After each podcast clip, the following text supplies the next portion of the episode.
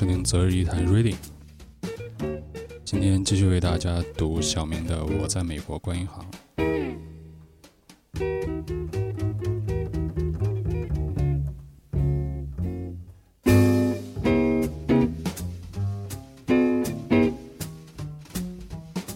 四，达拉斯，帕拉特卡。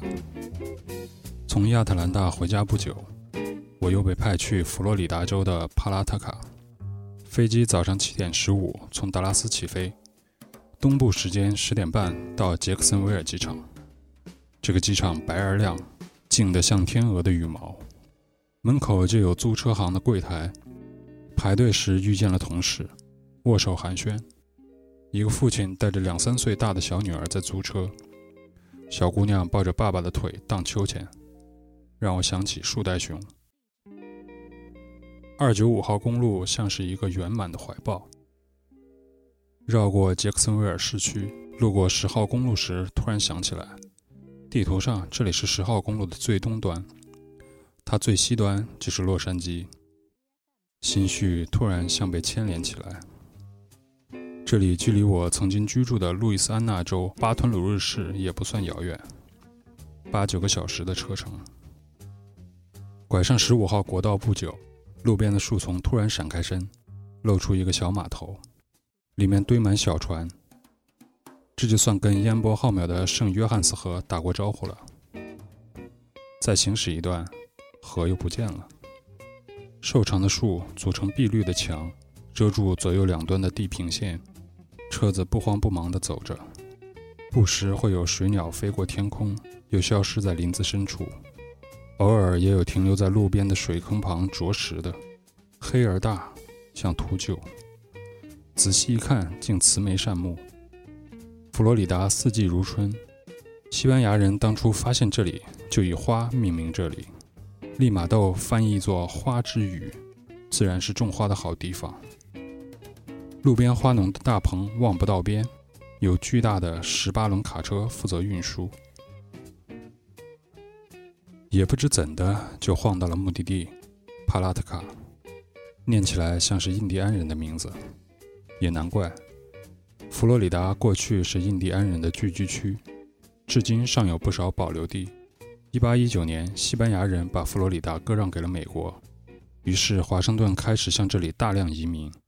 白人和印第安人之间经过几场战争，最终取得了控制，但旧的帕拉特卡也被毁掉了。距这里不远，有一座叫做圣奥古斯丁的城镇，那是美国历史最久的城市。一五六五年由西班牙殖民者建立。把车停在圣约翰斯河边，旁边就是跨河而立的大桥，桥下一排小码头，码头上和河里散着洁白的船，随着波浪轻轻摇动。有心的居民在自家码头上或搭一挂秋千。或建一座凉亭。一对老夫妇坐在船舱里，也不知忙些什么。一个坐在树下钓鱼的人，或许用力太猛，把鱼漂甩在树杈上，竟怎么也勾不下来。河边的教堂顶上有人活动，当然不是来偷敲钟的淘气鬼，是维修工人在慢吞吞地干活。等了半天，也听不见教堂的钟声敲响。好像时间从没走过似的。二零一零年四月十六日下午十七时，这个宁静如世外桃源的小城市帕拉特卡，有一家规模两亿美元的北佛罗里达第一银行倒闭，被 FDIC 和佛罗里达其他两家银行一起打包卖给了加拿大最大的银行 TD 银行。我有份参与。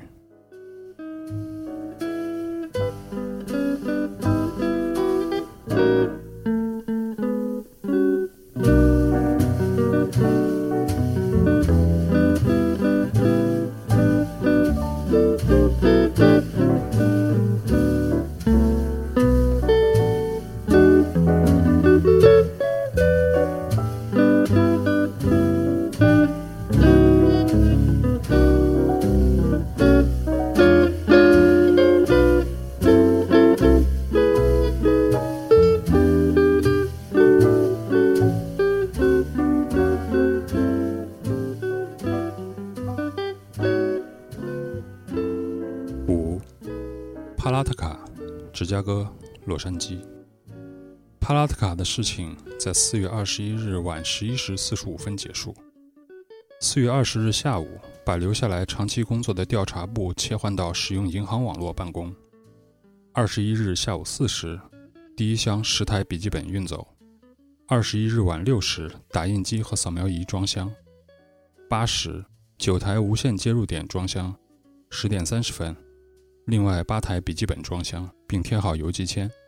十一时，财务部门结束工作。十一时十五分，通知华盛顿关闭服务器。十一时二十分，DSL 切断。十一时二十五分，DSL 关闭电源。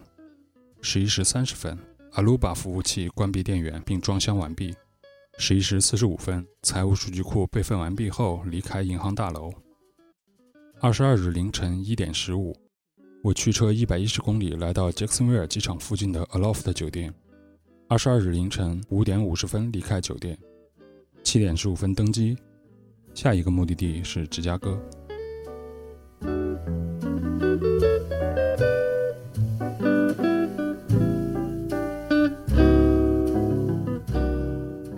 早就想来芝加哥，终于来了，果真好。四十一号公路在市区沿密歇根湖蜿蜒，一面是浩荡的湖水，如海洋一般广阔。一面则是巨大的草坪，背后才是高楼丛林。从草地的角度看，这城市仿佛建立在半空中，气势如虹。我想起圣经里有天使从天梯上走下的说法。如果有天梯，大约是这模样吧。还是芝加哥，三十年代，阿尔卡彭等人在这里呼风唤雨。我以为它是暗淡的。旮旯拐角挤着阴狠的目光，可它居然如此宏伟、美观、洁净。四月二十二日晚，在芝加哥办公室二十九层会议室里，公司负责全美金融领域的高级合伙人对在座一百多人分析了过去两年来银行倒闭的状况。投影仪投出一根猛然在二零零八年挑起的折线：二零零八年二十五家，二零零九年一百四十家。二零一零年截止四月二十日，已经关了七十多家。对于老百姓，金融危机也许是个过去了的话题，但事实上，它真正的影响从零九年下半年才开始显现。他说：“你们有幸经历这个历史时刻。”历史时刻这四个字，我感受到了。四月二十三日晚十九时，芝加哥地区七家银行同时关闭。我有份参与其中两家。二十三日夜里十点半，我在芝加哥南边一百公里外的一个小镇，这个镇小的好像只有几个加油站拼起来的广场。我开着道奇车，怎么也找不到要去的银行，就进加油站商店问收银员。他告诉我怎么走，然后突然想起来什么似的说：“呀，刚才电视说那家银行已经关了，你确定你还要去那里吗？”这个夜晚，我关的那家银行，也就是我关的第三家银行，它小的就像个公共厕所。我们有两个部门的人坐在地下室小厨房里办公。当收银员说那家银行已经关了的时候，我下意识地往腰间摸去。我的 FDIC 徽章还好，已经装进裤兜，没有露出来。不要让周围的居民看到你的身份，要替他们着想，他们的存款、他们的工作以及他们的感受。这是每一次全员预备会议结束前，负责人都会对在场每一个人仔细强调的话。而位于芝加哥市区北部的林肯公园储蓄银行，是我关闭的第四家银行。这家银行隔壁有个德国餐馆，有白乎乎的猪蹄儿和胖胖的啤酒杯。马路对面有一家平民餐厅，早餐里火腿煎蛋棒极了。每天早上开车从酒店去银行。四十一号公路边上的密歇根湖。波涛拍岸，晨跑的人就踩着这浪尖儿。林肯公园绿得发烫，只有在北方才能感觉到春天冒尖儿的绿，真是惹眼，绝不是画布上能有的颜色。北方与我已经久违了。芝加哥的风真大，比北京还大。我对同事说：“这风干脆把我吹到西海岸。”这样连回家的机票都省了。因为从佛罗里达直接飞过来，身上还穿着短袖短裤，一下飞机我就冲进商场买了件大衣。这件大衣后来在我离开芝加哥前一天又退了回去，全额退款。这么鸡贼的事情成为同事间的笑谈。到了芝加哥，才能感受到大城市盈满的生活气息。我喜欢看见晨起买早点的人，煮着咖啡杯和面包圈，脸上写着一天的计划。人们可以走路去干洗店取衬衣，走路去邮局，走路去购物，走路去约会。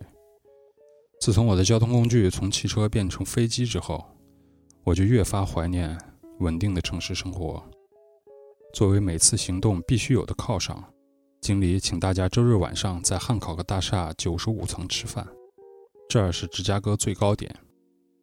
前菜是金枪鱼和牡蛎，我点了龙虾汤和烤羊羔肉，好吃。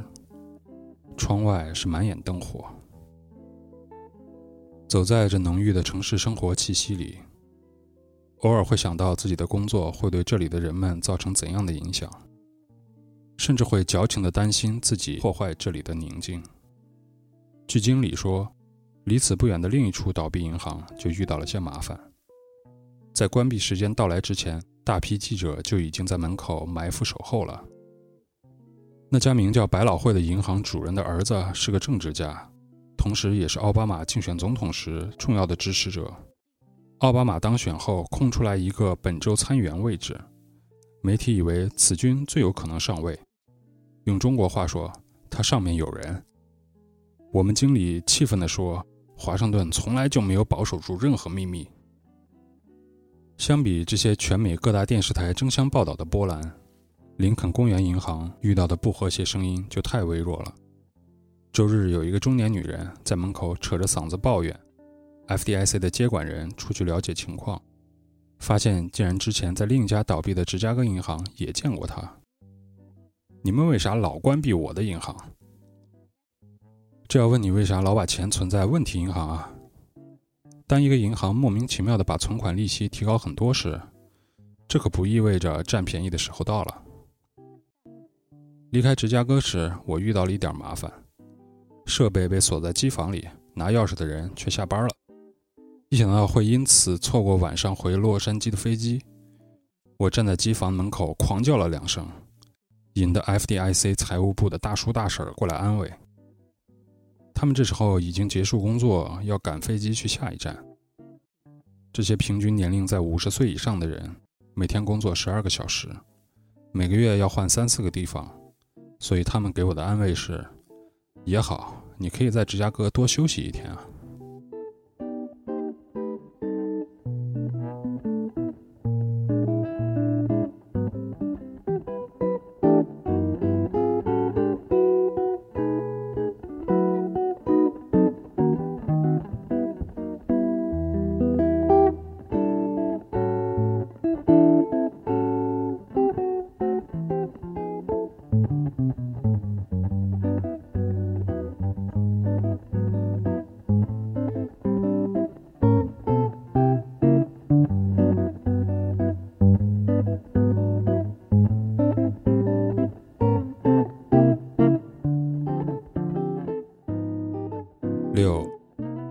洛杉矶，菲尼克斯。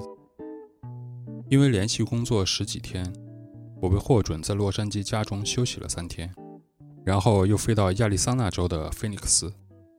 菲尼克斯我已经来过很多次了，路过也好，开会也好，培训也好，看来命中有缘，总有重逢时。艾维斯租车公司的老经理态度很好，看见我的公司信用卡。就说他女儿也在会计事务所工作过，现在为州政府做审计。我要了一辆丰田的夫妻 Cruiser，看起来很可爱，马力大，耗油不少，发动机后置，听起来也不习惯。我发现参与 FDIC 的项目还有个好处，就是可以租各种型号的 SUV。整个项目下来，我租过十几款 SUV 车。周五全员预备会在隔壁城市召开，会议室很小，坐满了人。我的带队经理是个印度人，看起来像个二十出头的小伙子。他很高兴别人觉得他年轻。在超市买酒的时候，收银员要验他驾照上的年龄，他会兴高采烈地递上去。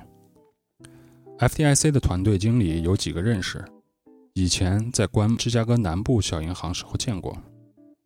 接收负责人叫吉姆，接收经理也叫吉姆，所以我们管领导叫两个吉姆。大吉姆照例问询媒体是否在场，然后他强调了一下，这个银行非常的小，没有任何支行，全行一共只有二十四名员工，而我们在场负责接管银行的人超过了一百个，所以在接触银行员工的时候一定要小心，不要伤害他们的感情。我脑子里设想了一下一百个人鱼贯而入的场景，如果我是二十四人之一，我会是怎样的心情？因此，我们不能一下子同时都进去。所有人分六批入场。四点半，接收负责人和买家的 CEO 先进去宣布接管，然后五点钟，所有经理入场。五点半，调查部、人力部、资产部和法律部进场。五点四十五，科技部、资产部、负债部、谈判部、资料部以及房产部入场。同时，合同雇员六点入场，还有一些人被要求周六和周日再来。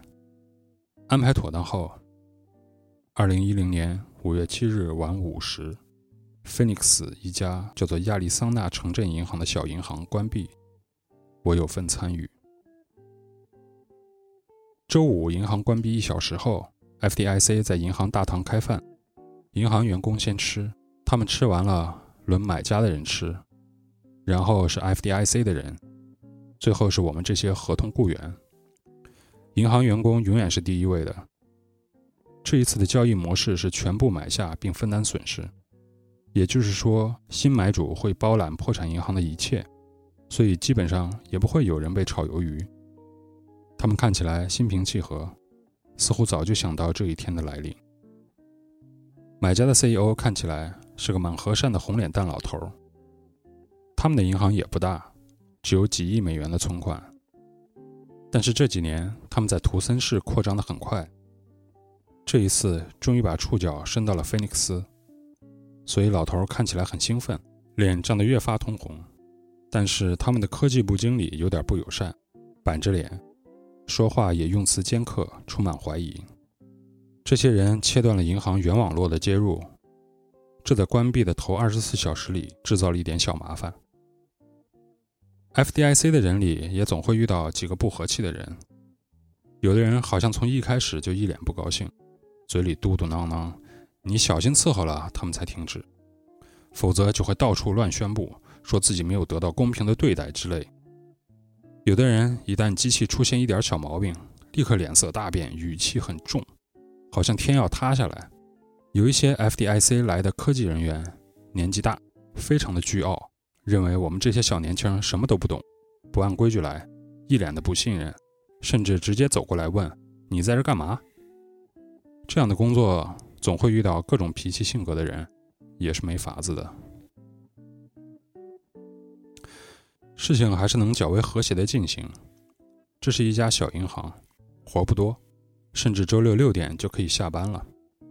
于是全体去一家叫做“呼啸的叉子”的餐厅吃饭。然后去 W 酒店参加泳池派对。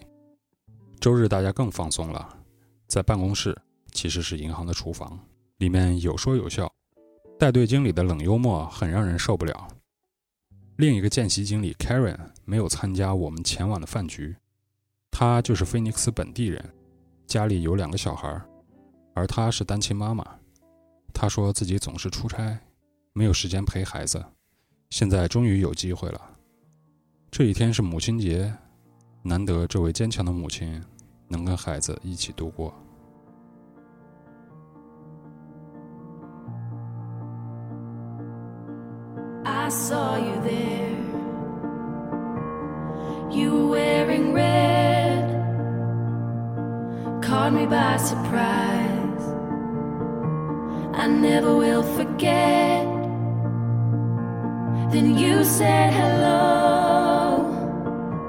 Had so much to say. Then I fell in